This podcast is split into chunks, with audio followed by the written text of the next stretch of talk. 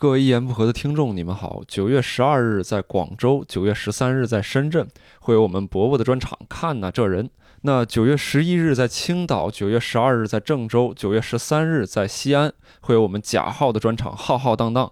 两位呢，都是我们单立人非常出色的单口喜剧演员。欢迎关注我们的公众号“单立人喜剧”，或者是我们的小程序“单立人喜剧”来购票观看演出。另外，在北京的朋友，九月三号到九月六号，我们将举办我们的单立人原创喜剧大赛，欢迎你在小程序“单立人喜剧”购买门票来现场观看比赛。如果你不在北京呢，也欢迎关注微博“单立人喜剧”，我们会第一时间将比赛动态发到微博上，欢迎关注。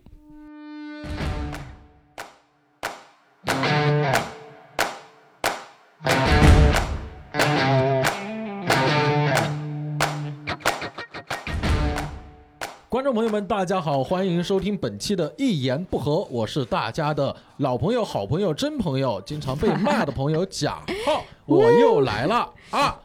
然后呢，这一期我们和之前有一期即兴故事会的主题有点类似，就是我们邀请到了几位我们的演员，然后我们会给大家分享一下各自最近正在观察的一些前提，或者最近自己想要写段子的一些现象。其他演员呢？听完以后会随机分享一些自己的故事。好的，我们话不多说，看他们来了。当当当当当，大家过年好！新年的钟声即将敲响，来跟我一起倒计时，十九，哦哦哦，我不是这一块啊。你看吴凡老师的表情。好，那我们首先介绍一下本期的几位嘉宾，来有请第一位。哎，大家好，我是悟饭。好，言简意赅啊。第二位，我是来自东北的梦涵。好，增加了一些地名。来，第三位。哎，大家好，我是英宁。好，还有音效啊！大家现在这个内容是越来越好了啊。先给大家简单讲一下我们这一期的规则，就是大家都知道，我们单口演员的话写段子是要有一些你的观点，或者你观察到一些有趣的现象，或者你觉得有一个什么前提。你很有情绪的，然后我们每个人分享一到两个吧，然后每个人分享完之后，可以先聊一下自己为啥会有这个观察，然后其他的几位演员呢，就想到什么说什么，可以分享一下自己的故事，嗯，好吧，当然我们也告诉观众啊，像这种就是大概率不好笑啊，然后你可以退出去，或者你花五块钱继续听以下的内容啊，都可以。那谁第一个来分享一下？我的眼神在注意啊，好吧。那就长得帅的那个悟饭老师吧。好，哎，吓我一跳。梦涵都站起来了。什么原因？梦涵，快坐下。哎，呃，我最近想了一个，就是那个，就感觉就是一种感觉被科技绑架了。现在大家都被科技各种各样的电子产品绑架。怎么回事？是我之前给闺女报了一个英语班，然后她要求下载一个软件，下载到 iPad 上，然后我的那个 iPad 下载不了。因为我的系统版本已经无法再更新了，它要求最新的。嗯嗯，所以就感觉说，就是你看我买这个课是需要花钱的，但是我还要再买一个新的 iPad。嗯，iPad 好像现在都第十三代了，好像是。是吗？好好好，好像是都第十四。为了这个课，还是第七代？买一个 iPad。对，我要我要买一个 iPad，然后我就感觉说，未来就是很多东西其实都是要附着在科技产品上面的。如果你要是。不行的话，那你可能就享受不了这种服务嘛。其实就是，嗯，啊，孩子将来要学无人驾驶，那我可能要买个特斯拉，但是我没有这个钱，所以就不用学了嘛，省钱了。对，我就让他学，我就想骑自行车吧，这么多共享单车，爸爸给你扫哈，这种感觉，嗯，好笑，没有没有，就就不求笑，不求笑，就是说就不知道大家有没有这种感觉，确实好笑。有没有可能以后会出那种无人自行车？智能的什么之类的，无人自行车就有车在那儿骑，对吧？快递嘛，我坐上面完了自己骑，就半夜看到一个车飘过去，无人自行车，这这是真不好笑。你们有这种感觉吗？就是说感觉被科技绑架这种感觉。对，其实我我之前写了一个什么碎的段子，不是我在思考这个，但是我没写好，就是也是这个无人什么的，就是说。就说这个科技其实帮人们省了很多时间，但是感觉有的科技的发明就其实是没有丝毫没有用处。就我省那几秒几秒钟的时间用来干什么？嗯，就比如说那个冲厕所，嗯，就是感应的那种厕所。我就觉得我为啥非得要感应呢？我这用脚踩不行吗？你这让我控制它什么时候走不行？关键那个东西它还没有做到那种灵敏到那种程度，往往我刚一进去。然后他就开始唰，就好像说 欢迎光临，你知道吧？就那种感觉。然后等你起来，你需要他冲的时候，他反而没反应了。然后外面的人特别着急敲门，就敲门说：“哎，完事儿没有？里头有没有人啊？”然后你就没有办法，你就你就只能在那儿做蹲起运动，你就就是让他感应。但是有的时候他不知道是坏了还是怎么的，就嗯就特别感应，就感觉就我就得换各种姿势。量不够，可能是 没必要冲。对，还有那个什么洗手液也是，对自动洗手液，商场它是嗯隐藏的那种，对，你找得找半天，在哪儿在哪儿那洗手液，然后你嗯再找，就划来回划，对你不知道用手去来回它感应，你不。知道它感应点在哪儿。我那次好像去哪个机场，就是它的服务好到就是那个掉纸的那个部分，就是咱们正常不是说抽那个纸抽嗯或者自己拽就可以吗？你把手伸过去，它自己给你掉一点儿纸哦，啊，就已经做到这种了。嗯我就想，这何必呢？是吧？我是没有 手啊，掉一点儿掉掉多少啊？一点儿。很一小少，节感一觉小节。一然后 小节或者两小节，对，如果你真的像那种，你可能需就就好像他规定了你必须要用这些，还一次必须要用这些。嗯，然后我那天就就我就是想用多用一点嘛，它很薄，就几片儿，然后我嗯就多用一点，我就一直在那儿扫，一直在那儿扫，啊，哎呦，就感觉挺尴尬的，很浪费时间，很浪，反而很浪费时间。就感觉他们想智能，但是又没有达到那个智能的那个效果。对，嗯，我觉得这这都算好的。我也我去过越南一次，然后在那个机场，当地一个机场，它不是智能，它设计的是有问题，那个水龙头嗯。正常就一拧往下嘛，嗯，它是反的，下面是拧的，上面是喷的。哦，它哦，那是能喝水的好像是。我不知道呀，那我不知道呀。喝水的我一拧，我就，然后一喷，喷到我这个整个袖全湿了。以前还有那种国外的整蛊的视频，就专门把那个水调到最大，嗯，然后他们都是去喝水嘛，他嗯嘴得凑上啊去，他一开就像那个消防水管一样，就啊，就对嗯扑出来的那种。对我我我有一种水龙头，不知道你们用没用过，嗯就是它是它是那种就喷雾的那种方式，就是你但再来是洗手洗的效率就就就是就效率非常低，你得洗半天才能攒够足够的水，它才能自动往下流。然后啊，一点点儿。哎呀，对，我就感觉就是人越越越来越越来越懒了，就因为科技发展的越来越是快是。你看咱们以前，比如说就。就退回到不是说二十年前，十年前，可能你怎么能想象到咱们坐在这儿，嗯然后你可以忙着自己的事儿，但是饭就会给你送到你的手里，就他都能给你送到你的爸妈会门门端过来口。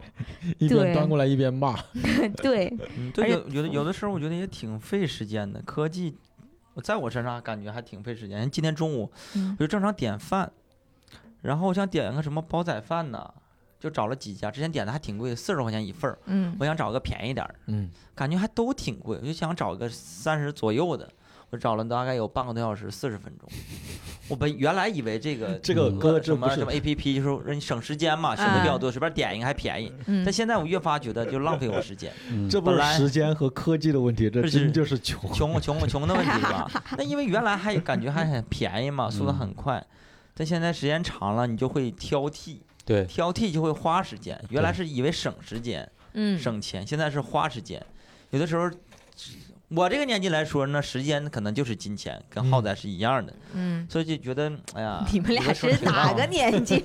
感觉六十多岁了，感觉。那现在我点的时候，最后我就说无所谓，四十多四十多，就花这么长时间了，就嗯快速的点吧，干那你还。挺有钱，真的吃四十多万就一天一顿饭嘛，就是哦，哎省省两顿饭的时间。把眼泪都下来了。梦涵，你来讲一个最近的啊，这是我两年前的段子，然后觉得不是特别好笑。我碎段的太多了，几十个这种的，就写一半不想写了。嗯啊，刚才我们看那个脱口秀大会的视频，然后就看到了其中一个演员，就是他说在说中文脱口秀嘛，然后说着说着突然来一句英文，嗯台下的嗯观众就笑。嗯，这个之前多少是能理解嘛，就是哎突然有个英文就是表演方式或者语言变了，嗯用英文表达，大家可能更有喜感。嗯但是如果这个演员经常会冒出一句英文，然后一一句台词啊，或者怎么着的，大家就笑，我就特别不能理解这个事情。我就刚才我还问英宁说为什么呀？然后英英宁跟我说，可能是因为台下观众觉得这个英文我要是不笑，可能就觉得我不懂，所以有的时候是被逼着硬笑，假装笑，这个我挺感同身受的。之前我去北京的某个啊俱乐部演出，然后我在下面当观众的时候啊，看到上面一些主持人或者演艺员啊、讲好多英文，嗯，我我几乎是一句也听不懂啊。但嗯是下面的观众其实好多都是那种哎学历很高的，出国留嗯学的，他们就听得很懂。我为了避免那种尴尬，就也知道嘛，我也会假装笑，但是我节奏完全不一样，人家先笑，我啊我就哈哈哈哈哈就跟着笑。后来然后说说实在的，后来笑累了，我是不我真不想笑了，我宁可尴尬，我也不笑了。之后我就想写个这样的段子，我就分析一下，嗯，为什么比如说英文不好的人，有的时候会觉得尴尬？其实这是个技能的事情嘛。比如说有的人会跳街舞，有的人会日语，那我英文不好，为什么会觉得尴尬呢？我分析了，首先是我自己学习不不努力，这个是承认的啊，可能英文没有那么好，没好好学。还有一个就是我分析了一下，就是教育资源这个问题。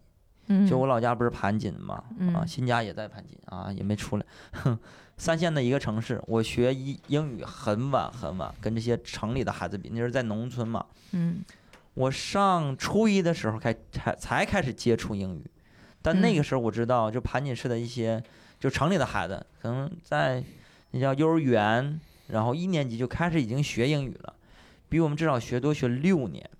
嗯多学六年是什么概念？就是就很普通的一些对话，人家都会，我们就几乎就是听不懂。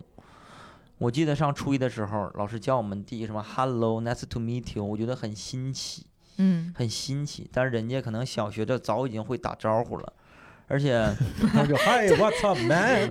对呀、对呀、而且你看，稍微这个城里的孩子，可能父母可能我觉得也是学历比稍微要比农村的要高一些。嗯可能就会一些英文跟孩子日常去练习。那我可能，如果跟我可能孩子跟父母啊那个怎么 dad，然后可能 son my son 亲爱的 son 什么之类会这么说。但我想，但我想，如果我跟我爸太这么打招呼就不行。我 hello dad，我爸肯定第一反应就是滚犊子啊，是不是又缺钱了？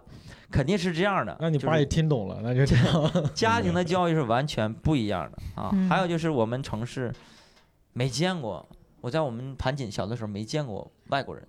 嗯啊是我是来北京之后，不是是沈阳啊，沈阳见过外国人啊。我我我偶尔记得有一次，就是盘锦有个外国人，我正好赶上，正好在 我妈我爸我妈在市区工作，我周六周天去找他们，然后在路上我就是骑自行车玩嘛，自行车。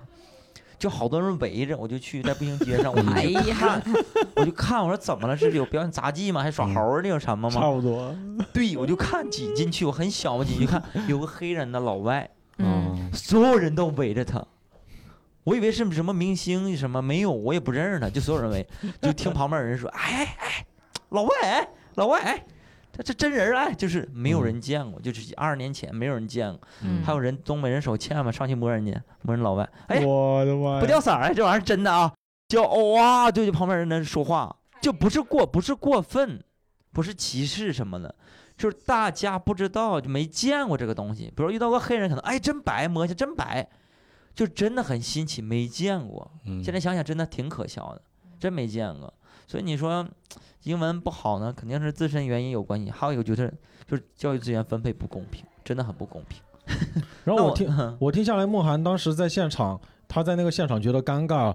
我个人觉得一个原因就不仅仅是英语，就哪怕是其他你说街舞啊或者什么，就有一种尴尬，是因为我被排除在外了，嗯我成为了一个消息以外的人。就比方说我们参加一些局，对吧？别人都开始聊内部梗了，嗯。你发现你在旁边听不懂了，就那种尴尬会让你觉得很不爽。对，嗯我也能理解，可能好多人都说吐槽说，哎，那你怪别人吗？那你自己就好好学习英文嘛。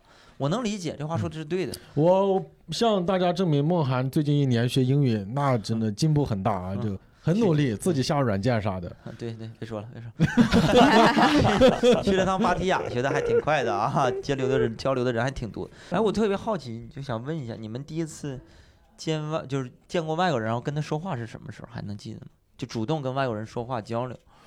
我是在高中的时候，就那个跟梦涵说差不多，我们也有个小地方，一个县，然后那个嗯时候学校就请了一个外教，两口子澳大利亚的就过来，然后就教我们课，嗯然后呃比他们更早是一个加拿大的两口子，但我跟澳大利亚那个就相当于走的比较近，就一起玩儿。然后因为我那个时候还挺喜欢听西城男孩儿，然后 就去找他们，就跟他们聊，然后打球啊什么。那时候英文是不是很好？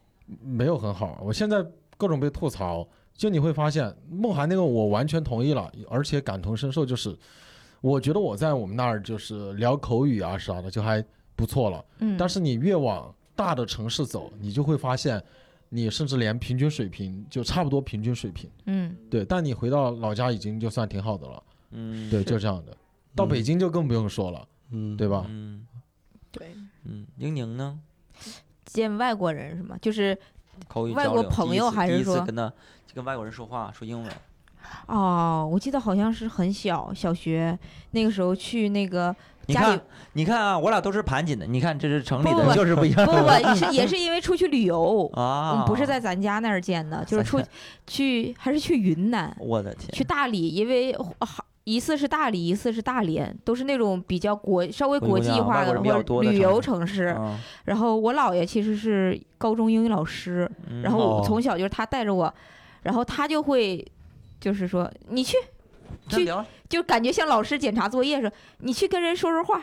我当时只会 Hello Fine Thank you and you 就这，然后上去 Hello How are you How you doing 就咔一口气背下来了，然后给外国人就造懵了，外国人说这谁家就大概意思是 Hi Bye 就这种。嗯，我当时想，这还会的还没我多呢，这就他就不想跟我聊。哎，我想聊个角度啊，之前跟朋友聊过，就有没有可能是我们从小这个教育或者啥，真的有点把英语捧得太高了，或者比重啊，就有点给家长的感觉，或者给我们给确实英语是一个很重要的语言，对吧？嗯，要交流，但是从父辈、从学校、从分、从高考，就让大家有有一点点神话的感觉了。所以嗯就是，当外边过来交流的时候，你就觉得看到个外国人，你就哇，你看父辈也觉得你要去练英语。小时候你回家看个电视，但凡是原声的放英语的，我爸妈都会问我听不听得懂，听得懂几句，都就就都会这样问。我觉得有点全民就嗯，英语潮，嗯，嗯，对，我觉得有没有可能就相对平常心一些？那如果没有这么好，我也觉得这也没有啥。哎，你们学英语有没有什么好玩的事儿吗？我记得之前我们有一个同学特别有意思，就是咱们做阅读读课文的时候，老师会巡逻嘛，然后所有人都拿着课本儿，就老师会在这个行和行之间走。然后有一个同学呢，就是他遇到不认识的单词呢，他不知道怎么读，嗯，但是他就用一个发音来代替，就是不认的，不认得。不认得。对，然后老老老师也没有那么仔细，因为他在巡逻，所以他听不出来，知道吧？比如说，呃，Thomas Edison was a great brain inventor，然 后我觉得就非常牛，我觉得没有我觉得违和 inventor。好像读错了，不是对不是，他发音很好，非常非常酷，是像我跟外国人沟通的时候，不，我觉得把难题抛给对方，对吧？嗯，对方？Pardon，pardon，然后所有同学也都说，嗯，对，读的没有问题，真的，你足够自信，我觉得你就把难题抛给对方去了。对对，他说：“哎，是不是我耳朵刚才出现了问题？”哎呦，我我我记得有一次说英语特别尴尬的一次是那次还是上学的时候，我主持一个晚会，是学术的那种比赛晚会，然后呢，就老师就是院儿里领导就就就意思是你们要搞得高大上一点啊，就是中英都要有。嗯，然后我我相当于负负责念英文那一部分的，然后那个旁边那个男生念中文，然后其实有一句话是 I love this country，嗯就是我爱这个国家嘛。嗯，然后哦结果那个那个 country 不是 C O U N T R Y，然后他他 他有他有一个破折号，就是打到那个句尾的时候，嗯，就是 R 和 Y 打不下了，就变到第二行中间不是有个哦杠连上吗？对，然后我不知道，你知道吧？我也没有提前打字的问题啊。呃，我没有提前，也没有提前读一遍。嗯我我上去念 I love this count，嗯你们知道嗯 count 是啥意思我知道吗？但就是好多人不知道也就算了。不，底下所有人都哄堂大笑你。先告诉我看我点看是啥意思 count 就是那个女的那个 pussy pussy 的？pussy 意思，是啥呀？而且是就是个不好的词。就傻后面跟的那个字，屌 哎呀，是是是，对，啊，这啊真聪明我念完的时候我还不知道那个词儿是啥意思，然后我看他们笑，我说这里还有个梗吗？加没我加？我现在就这么幽默我对，我了吗？是我，然后下来我有我特别好的朋友，然后他那个、嗯他就说，你知道你刚才说了啥吗？嗯因为他英语特别好，对我当时就觉得好尴尬，你就能明显感觉院里领导，因为老师都是会英语的嘛，嗯他就有一个我记得六十多岁的那个院士，就是。就这种的，就一下要笑出声，但是他又觉得不应该笑，就对，然后我那就多好把哎快乐散播给别人。我我记得就是小时候，其实小孩儿大家都会对这种脏话的词语感兴趣，就无论是英语还是地方，那确嗯实，就是到哪儿都会问你们这儿什么什么怎么说，你们这儿什么什么怎么说。我刚就想说，我们初中的时候学的词汇，第一天课结束以后，大家都没有学说什么，也是初一开始学英语，都没有说什么 What's your name 或者干嘛，嗯，大家就直接是 I saw your mother，啊，I saw your father，就 sun 就是那个太阳嘛，但是在我们啊那个翻译成啊哎呀，你这个梗拐了好几个弯儿。哎，这样同时听懂了，我也听懂了。就所有人就是就自学，你知道吧？自学怎么骂人，但是我就觉得大家这个哎呀，就是真的还是兴趣是最好的老师。嗯，兴趣。这好几好几拼，又有谐音梗，又有名词动词化，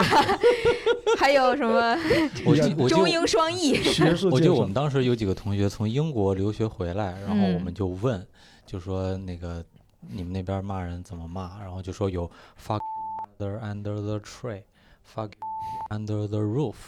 然后就想为什么要 under 啊？可能因为那边老下雨，这么理解。哎，而且我有一次，我那个呃高中外教当时跟我关系挺好嘛，然后有一次请他到我们镇上就吃饭，然后呢我们关系他们比我大八九岁吧，那个时候他俩是男女朋友，我就跟他们随便开玩笑，有时候开玩笑就会说 fuck you，嗯，就就嗯。说嘛，对吧？其实嗯。没有啥嗯，我就不懂。后来我就为了增加那个 fuck you 的气势，然后我就对那个女的那个外教说 you three times，然后他俩就笑的就不行。我说你们在笑什么？我天！他在 fuck you 后面 你加个 three times，你这个翻译成汉语就是日上三竿，哎呀，这是 老爷教旧社会的英语，你看老英王这个语单词，旧社会的中文。英语和成语结合，这个真的是很牛逼。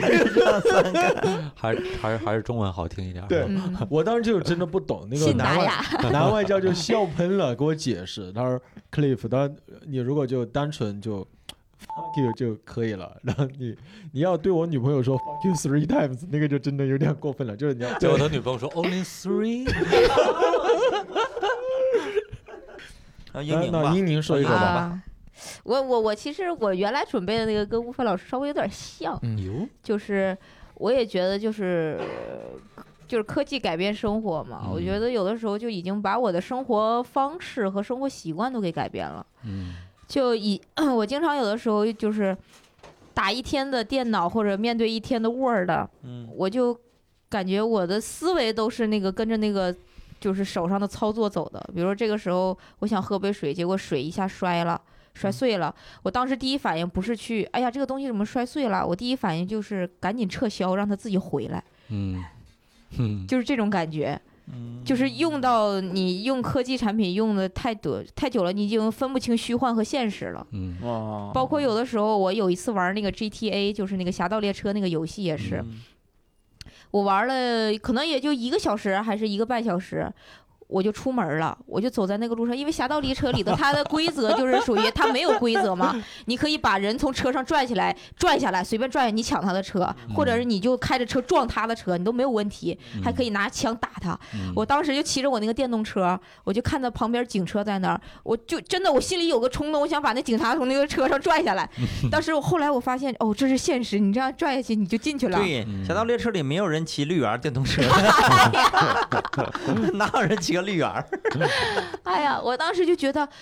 有的时候不怪那种你不要沉迷游戏，确实游戏或者是你网上这种科技产品你用多了，你会分不清虚拟和现嗯实。嗯有的时候我玩抖音也是，我刷抖音，嗯，比如说可能就刷了半个小时，我的那个整个思维习惯就被抖音给带走了，嗯我的注意力就很难保持在一分钟以上。嗯，但是啊你想想，你看反过来想，你看电影看一个小时、两个小时，这也是不是他在改变你的思维习惯？对，所以我我就用刷完了抖音，我再去看电影，我就过了一分钟，我就说这个电影什么时候结束，我就会看那个进度条。包括我去影院也是，就有的时候带快了，有的时候看着看着，我就下意识的想去嗯点那个，就就空手点那个屏幕。哦？后来发现我是在电影院，然后习惯嘛，点到了别人的头上啊，包括刷抖音的时候，不有个动作就就是我们往上滑嘛，嗯往上滑。有的时候就是，有的时候你遇见一些就是跟你不太熟的人，但是你又。哎呀，你你为了保持社交场合，你其实要假装仔细的听他的说的那个话，但是后来你实在没有耐心了，我 我就特别想当着他的面儿歘就给他划走的，就下意识的做出这个动作。就是如果你真做了这个动作，人家说感觉你你在施一个干啥呀？魔法，嗯对，你在干什么？给我消失。嗯，消失，给我走。不知道你们有没？有这种感觉？我是最近很强烈的这种，对，我觉得是这样，就是科技就是在改改变咱们的生活、嗯，语言、行为方式、习惯，就是这是一个大潮，就没有没有办法阻止，所以就只能是去识别、辨认和区分吧，只能嗯这样。包括假如说十年前，你要是咱们说去外地城市，你兜里不揣点现金，嗯，别人就会觉得你好。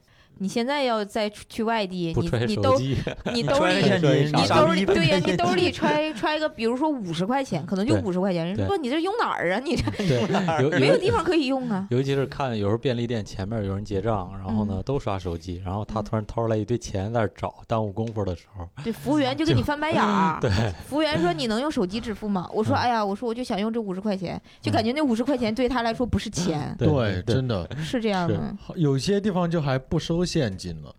嗯，对，有一次还就发火，那个零钱他就不想要了。嗯有一些北京的老店最开始出现手机支付的时候，大家不都开始弄手机支付吗？嗯一些老字号店就不让你用手机支付，嗯嗯就收现金。你去买嗯说只收现金啊，嗯嗯，嗯，过俩月嗯 全是手机支付，对，不收现金。嗯，就是你不得不跟随这个潮流改变，那我没觉得这个有办法。对，这个还，我个人觉得挺酷的，因为当时，当时不是去嗯交换嘛，就跟国外的朋友我们做小组讨论，嗯。我当时就分享的案例就说我们现在已经在移动支付了，嗯。就我们几乎很少用现金了。嗯。他们那些西班牙的、意大利就法国同学就死活不信，对，嗯。他不信，他不可能，他不可能一个人会把自己的银行卡或者信用卡或者 ID 什么绑在手机上，不可能。嗯。那绝对不可能。他们就嗯真的也很顽固。我当时想，哇，是是是这些 low 逼老外，你们这个会被时代的洪流所唾弃。嗯，当然，我不知道现在他们怎么样了。反正他们当时现在用着微信，刷着支付宝，刷着抖音，好他们好方便哦。他们在想，不可能，贾豪当初肯定没有钱，绑什么绑？哎，最近不是，呃，哦，这个应该可以聊，就抖音对吧？就好嗯多国家可能会进一些软件。我今天才看一视频，就说日本那边也有一些党派就在说要不要把抖音就限制了。嗯，下面的日本的网友就很两极分化嘛，嗯就可能也会有很多人就觉得，哇，你他妈不能把抖音给卸载了，卸载了我跟你拼命啊！你就感觉真的就影响了他互们。相的文化渗透。是是，对，那我觉得挺好，就是有文化窗口嘛，看看人家干啥，看看我们干啥，挺好的。那你了。那我最近在想写的一个段子，也是我一直挺想说这个事情，就是婚礼相关的东西。我觉得现在的嗯婚礼真的是，嗯，越来越枯燥、不走心，让你觉得流程化。嗯，然后就好像大家就有点约定俗成，大家也都知道会发生什么事情，走个形式就走个形式，嗯最后就有点劳民伤财的感觉。嗯就新人也很累，嗯因为我参加前前后后，哦，主持的还有当伴郎的，参加就有十几场婚礼，然后主持了四五场、五六场，都朋友的，很好的朋友，我觉得就所有人都很累，没有享受在这个事情里边，嗯。然后最后还见证过几次，就婚礼当天因为婚礼的一些流程吵架不结了，说不结了的，结了的啊，说不结了的，就去劝劝新娘，就劝你，这早就应该不结。说要不我行不行啊？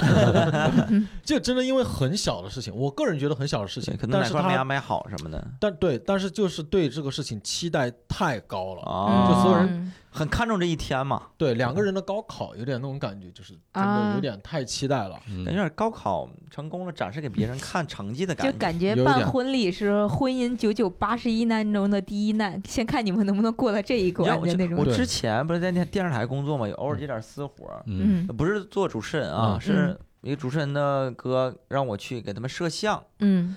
就是嗯我没摄过像，但是我大 大概会。弄一下那个机器嘛，而摄像很婚礼摄像特别简单，就你录它就行了，只要不关打开，不呲光长镜头光，对，你就录嘛。一镜到底。但我那时候发现，我写过这样一个段，一直没写好，让石老板给我改，没改好。那赖他那赖他石。老板，就是我发现我手上拿这个摄像机器，所有人都听我指挥。嗯哦，哦，对，婚礼当天其实累的是什么呢？除了那些要布置这布置那的，亲朋好友吃好照顾好，最累的是这个摄像要拍你们的东西。嗯有这样一个环节，就是你们两家亲家呀，做做好了，我们给你扫个镜头，嗯哇，所有人来来来，快来快来快来，我，可好使了这个机器。嗯然后我就试了，我说别动啊，来来，都别说话，来谁哎笑一下，笑一下，所有人都笑，都五六十岁的人就看这个机器开始笑。嗯嗯我说那后面那个三舅也笑一笑啊，笑一笑，笑一笑。哎，我说等会儿啊再来一条，从上面摇一下，所有人就配合我，嗯哇，我让他们干嘛，他们就干嘛。来点钱，来三三舅来点钱。我我就写过这样一个 sketch，嗯，就是我说别动，那把那钱拿出来放我这兜里。哎，好好好好好好，嗯就这种的啥都行。嗯我觉得他们累的可能就是因为婚庆这个摄像要摄像，要服从他们的安排。我突然想到一个特别荒谬的点，嗯就是大家其实所有的准备都是为了能记录这一天的美好的时刻，嗯，但是结了婚之后，有多少人真的会再把这个碟拿出来再看我写一次吗？过这个，嗯我写过就是这个点，就是在我真的有人会累成那样记录这个东西，然后会拿出来看吗？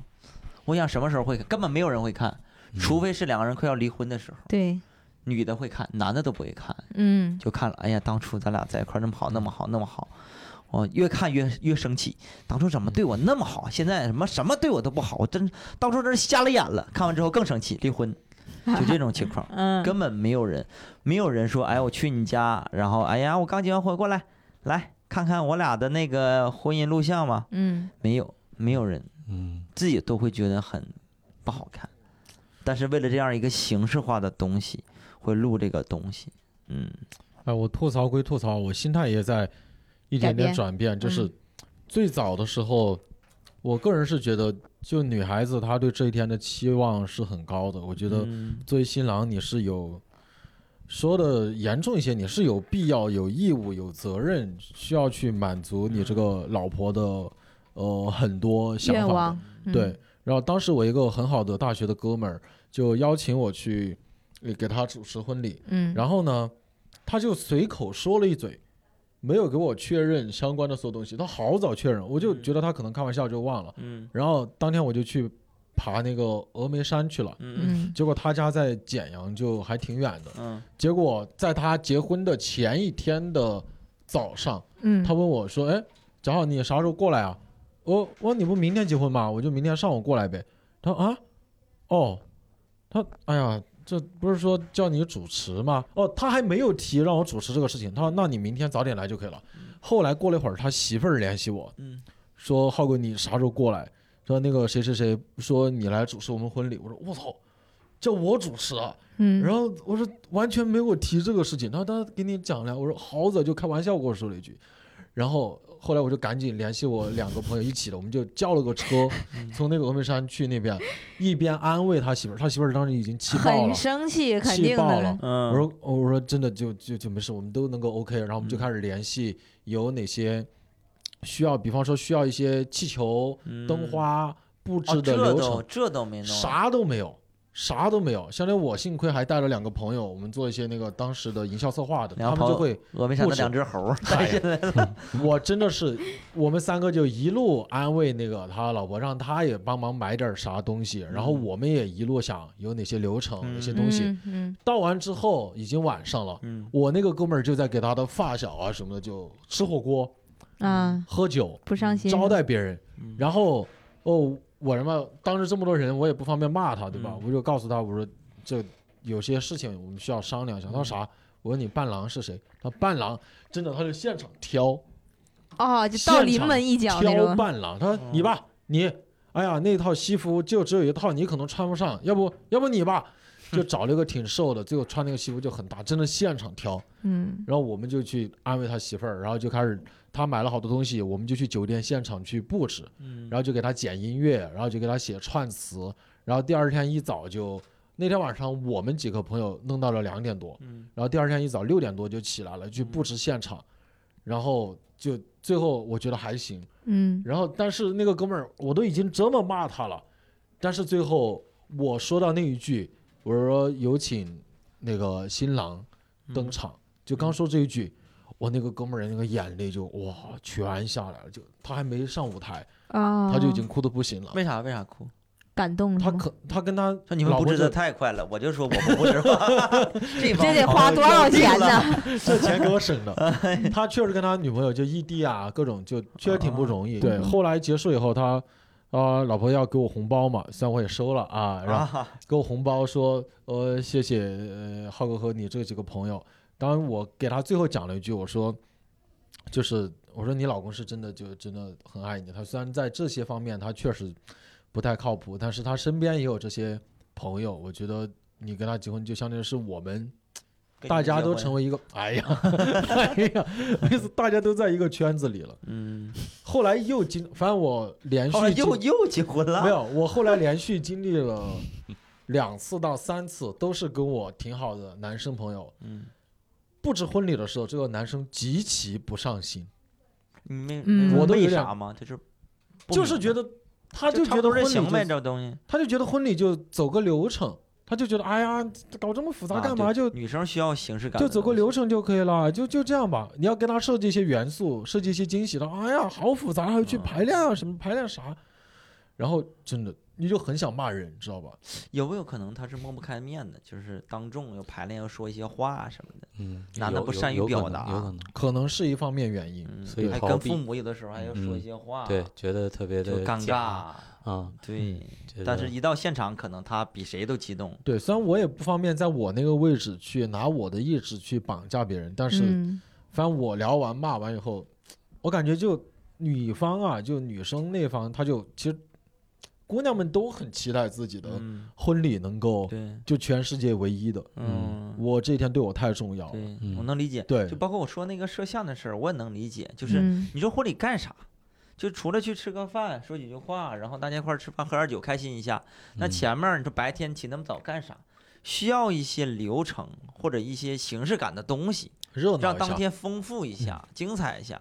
比如说主持人说的一些什么，要什么要吃面呀，啊父母要为啥要给红包，然后敲门呢？对，这些设计都是为了增加那天的形式感，让它热闹起来。但是我为啥说摄像这个事情呢？就是他有点抢那个主人公的风头了。哦，就是这个，我见过很多摄像，就说 你去那边，你去那块儿，让你们出去，怎么着怎么着的。对。其实就喧宾夺主了，就是哎，给我要拍照，怎么着？他是为了计这个，对他要满足他摄像这个东西，我要拍的好看，就给你们放放这个东西。但是弄的感觉是他结婚，就是跟他是导演，对他导演 的刚最后成片是我的，导电影，演员完事儿就完事儿了的感觉。对嗯。我觉得我我是想，如果以后我能结上婚的话，啊，我就是我说你那个流程给我讲一下就行了嗯，然后到时候你就抓拍，能拍着啥算啥。对对对，我要享受当天，我知道这个什么规则呀，或者是流程，我 OK，形式感的东西我知道，你告诉我我就明白了。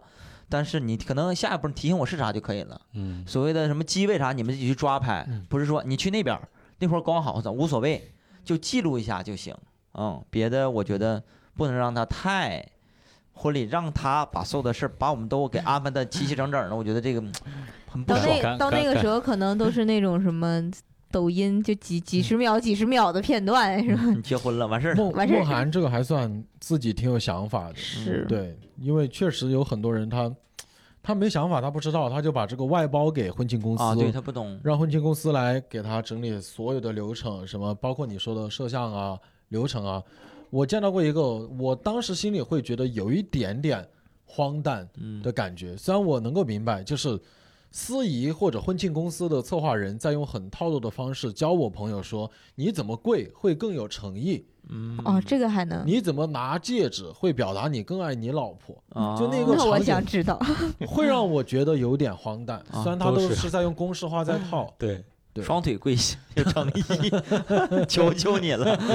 就像小的小的时候解题，嗯。比如说你可能一眼能看着一个什么一元二次方程的这种结果，但是不，你要一定把解题步骤写出来，嗯，先把什么同类项合并，左项移到右项，然后，去除同类项，就是必须要按照就是规章制度来。东北的婚礼有的时候还非常的浮夸，嗯嗯啊，非常非常的浮夸。我大学寝室一哥们儿关系特别好，他结婚，结婚呢就一个饭店订的，就饭店举举价也不高不高，嗯然后吧也能坐个二十桌三十桌，其实没有那么大，嗯很小型的。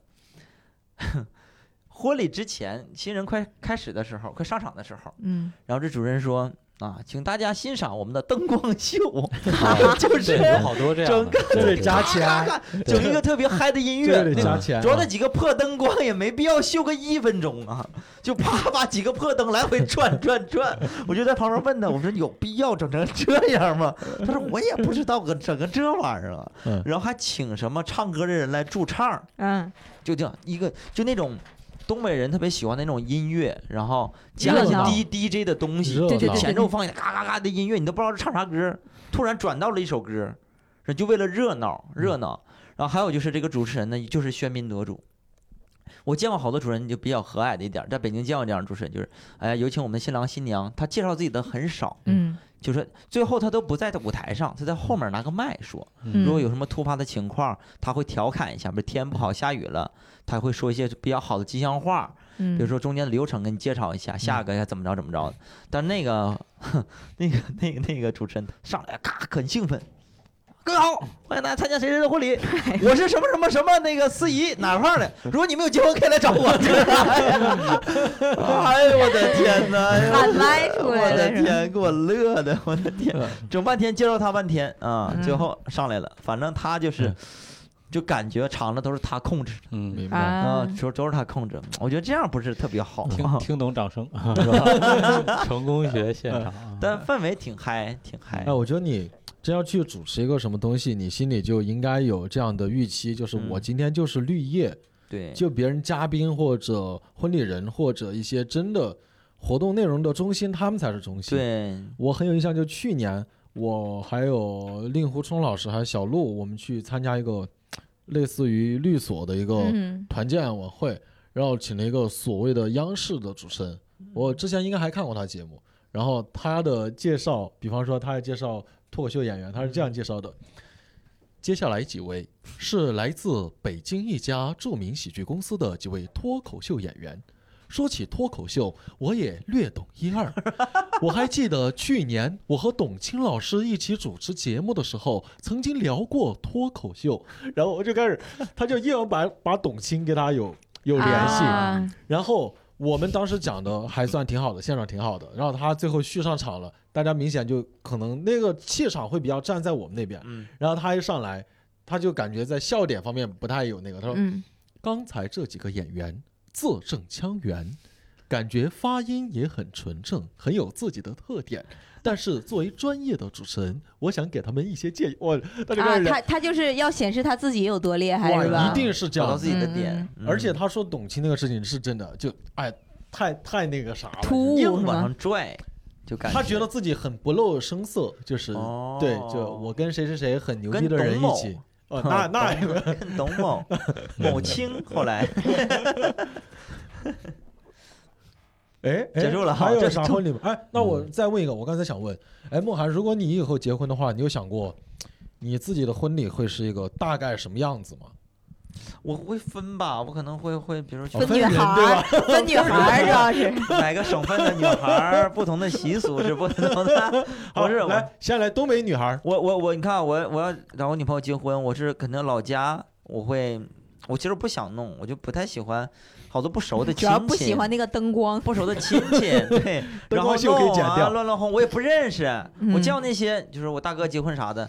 然后我就当伴郎嘛，然后嗯哎呀，他爸他妈，哎，这你三叔，这你四舅，他说啊，对对对，你五五大爷什么，你就我他都不认识，不知道哪儿来的。好多人都是因为什么谁结婚生孩子过来一趟，就我就觉得那样的亲亲我就不想见，就是嗯没必要。我结婚这个事儿就就两家人开开心心就行。我我我其实身边这个我作为现场已经唯一一个已婚人士啊，嗯我身边其实很多朋友就不同的都有，有那种办的比较大的，嗯，有那种就旅行结婚的，也有那种就是朋友一起年轻的朋友一起吃个饭的什么的。嗯就是反正感觉就是真的，要是办婚礼的话，对这个，哎呀，这个这新郎新娘真的是特别太折腾了。难、特别累的一件事儿。就是因为你如果真的要办婚礼，大多数情况其实是两家的家长嗯觉得得办。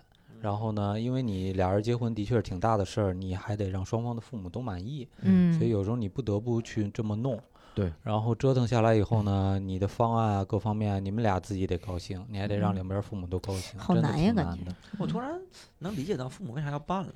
首先是份子钱是我爸这么想的啊，嗯。别家别的家可能也会这么想。还有就是我觉得到了一定年纪，他们就没有什么特别能让大家聚起来的事儿，嗯。嗯。就是说白了就是好多朋友因为有他的原因，大家聚一块儿，而且是很开心。他可能是希望那个场景里有有他可能嗯。占据的一些，说白了可能地位也好，主角主或者是角这个光环也好，嗯。希望有这种感觉。嗯。啊，其实就是感觉脸上有点光，嗯，就很简单。因为到了一定年纪，你说你这个孩孩子，你什么年轻的时候很是是你结婚是个是大事儿吧，生孩子、买房子，因为年轻没事儿还能嗯聚聚餐什么的。年纪大了，可能就没有那些那个场合了，他可能嗯就希望这一次能够大办一下。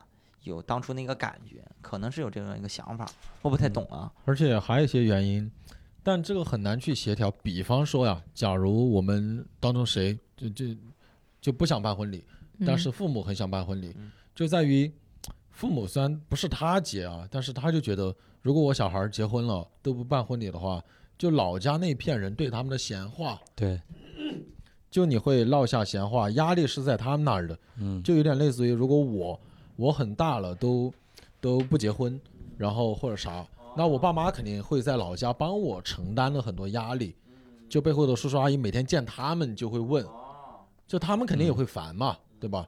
但是确实年轻人的想法就是，觉得你不能因为你的一个烦就让我这是我比较终生的事情，嗯对吧？我不能对因为这个，所以就真的很难去协调。啊，我我你说这个，我想起一个事儿，就是真的，我东北那块儿很重视这个婚礼的排场。嗯对，嗯我我见过一个朋友重视到什么程度？北京的一个朋友，他结婚的时候，把东北老家的亲戚能请的全给拉到北京，哦，哇，那还是挺有坐高钱的，铁呀、我感觉。飞机什么全给弄到北京，在嗯北京的国贸办的酒席，嗯，就国贸很很牛的那个那个那个酒店了，花了不少钱，花了不少钱，就是让大家看到，因为他他的父母在老家嘛，在吉林，，倍儿有面子，对，就是让他看看我儿子在北京混得很嗯。好，出息了，对，就是为了这个牌面。嗯。嗯。可能也是我因为也混得不好，或者也啥，反正我真的对这个没有啥就预期。我觉得如果以后有机会我要结婚的话，我就觉得不要让就那个呃老婆太累，就别让她太累。嗯然后不跟人结婚不就不累？那如果要结婚嘛，说的这个，对，就就别太累了啊。我自己都我觉得我倒还好，就嗯你就觉得因为一个事情本来是个很幸福开心的事情，但你发现因为要完成一些世俗的东西，让你的幸福指数越来越低，越来越低，那我考就觉得这那就考虑这段婚姻合不合适，嗯，这点事儿都整不 感觉有。个心理婚恋咨询专专家，对我有的时候感觉就是，嗯，父母其实承担了很大一部分压力。我我可能现在因为我岁数也比较小，可能 还没有经受过这个社会的毒打。我是觉得其实，呃，如果你过得很好，或者是你很有能力让父母过得也很好，起码是超出他那一辈能享受的东西，其实周围人就不会太就所谓的世俗的成功嘛，就是不会给他们太多压力，因为他们也没有资格去评判。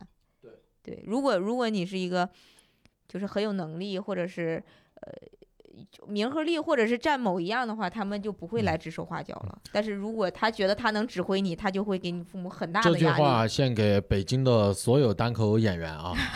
其实真是，你看啊，如果你没有那个经济实力，然后你要讲究那个排场，人家是可以知道的。哦，看得出来，对，然后人家还不会觉得你很牛，人家觉得啊这没钱还装什么？对对对对那但，凡说你，人家觉得你哎能力很强，混得很好，你不办婚礼很好，都无所谓。你不办，看人家这挺时尚啊，不办婚礼嗯。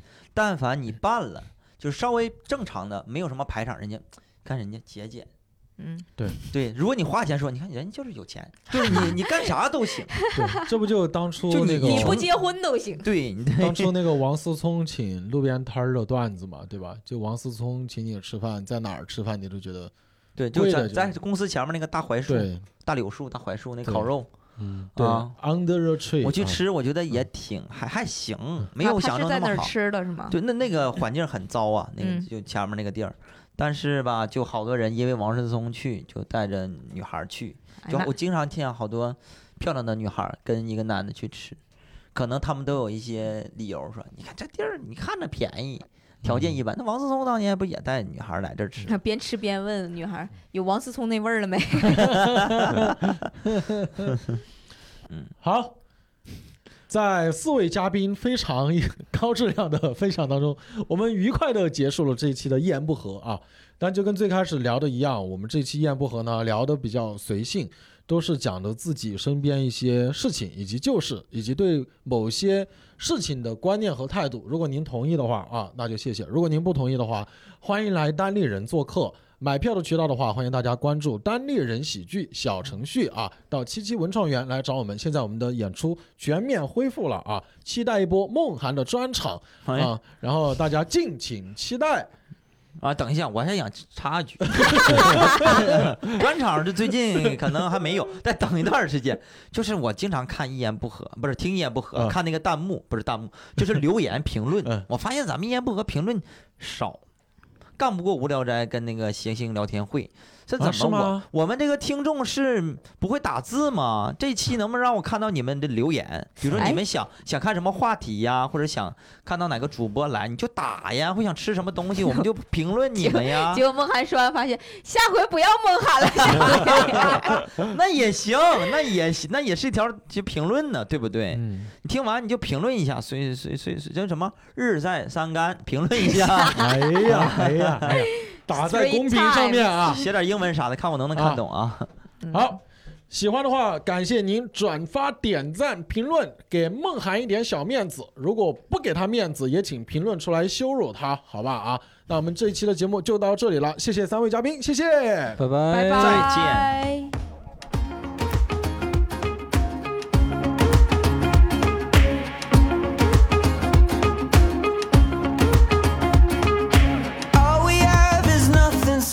means nothing